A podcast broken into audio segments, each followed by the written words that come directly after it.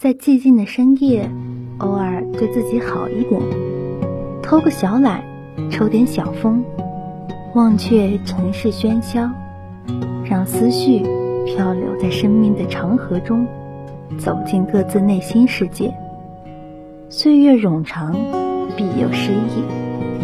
而在今夜，我们不去关心整个世界，只想去拥抱每一个感性的你，让我们的心。嵌入繁叶，与你相伴。诗词如歌，在平平仄仄中婉转悠扬，在昂扬顿挫里低回不进，让人忘忧，让人开颜。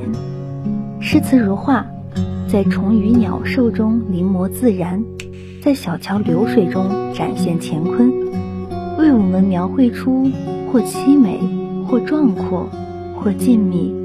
或热烈的绝美意境，诗词又像一位哲人，在历经千年后，向我们娓娓道来人生的真谛，激励我们走向生活，面对挑战。喜欢诗词，喜欢诗词的韵律美。谁不曾陶醉于诗词的天籁中？谁不曾被诗词的音韵之美？拨动心弦而乐以忘忧，喜笑颜开。牙牙学语时，我们被父母教以“春眠不觉晓，处处闻啼鸟，夜来风雨声，花落知多少。”虽然不通其意，但心中却有种异样的感觉。上小学时，我们背着手，昂着头，摇晃着脑袋，朗诵着。牧童骑黄牛，歌声振林樾，意欲捕鸣蝉，忽然闭口立。个个都瞪着无知的双眼，乐在其中。至于现在，当我在心中朗诵“良辰美景奈何天，赏心乐事谁家院”时，仍有一种异样的感。就是诗词的音乐美所带来的美好体验。诗词如歌，让我们陶冶情操，促我们享受人生。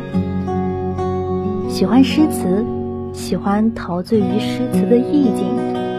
不知从什么时候起，开始向往荒居野处的古人，携一张琴，捧一杯茶，于深山幽林之中闲养笑歌，在千里澄江之上快乐垂钓。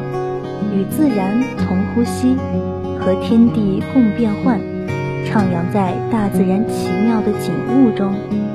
喜欢陶渊明式的隐居，采菊东篱下，悠然见南山。山气日夕佳，飞鸟相与还。但观天边云卷云舒，沉醉于王维的山水田园。明月松间照，清泉石上流。竹喧归浣女，莲动下渔舟。更流连于苏轼的“风水清，晚霞明”的初晴凤凰山，淡妆浓抹总相宜的西子湖畔。诗词如画，展现了自然万物的奇妙瑰丽。我只愿做一个画中人，永远陶醉在诗词的意境中。喜欢诗词。喜欢诗词中蕴含的哲理。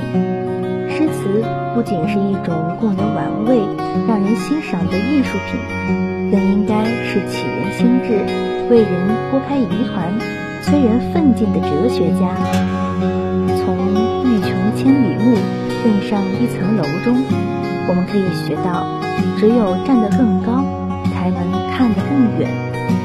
从不识庐山真面目，只缘身在此山中。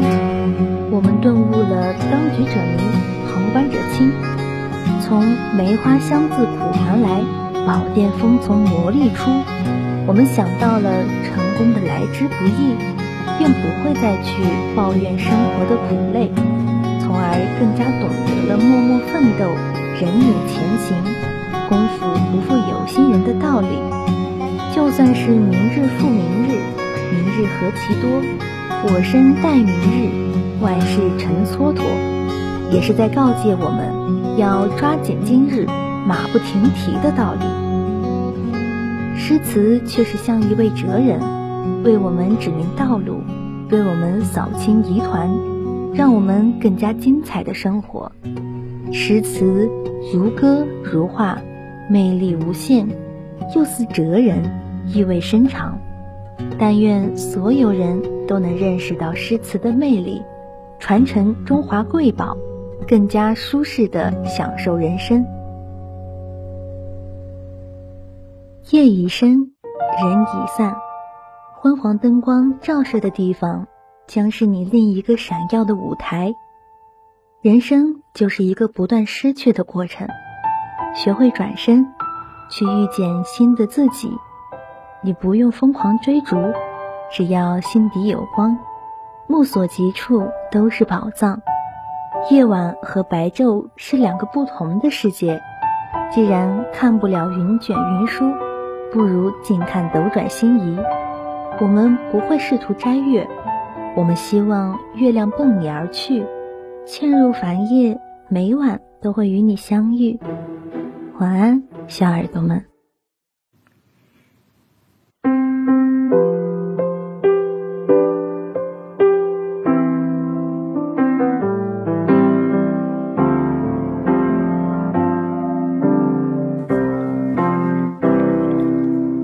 有时也会逆反逆来顺受的自己，偶尔也会放空大脑，期待天降的传奇。海浪带我去哪里，我就去哪里。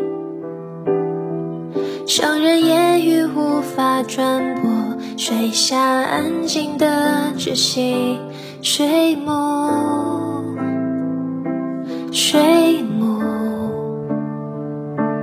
只是普通的生物，期待未完的保护，不再服输。相对失败的酸楚，尝试享受的独处。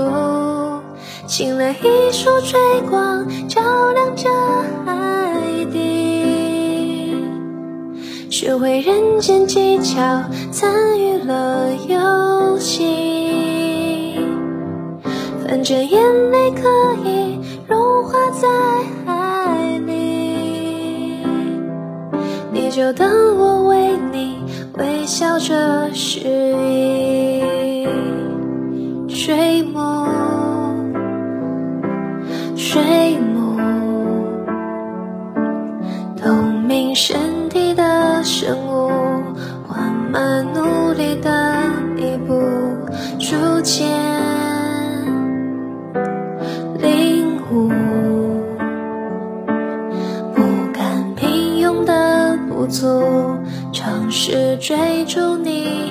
步，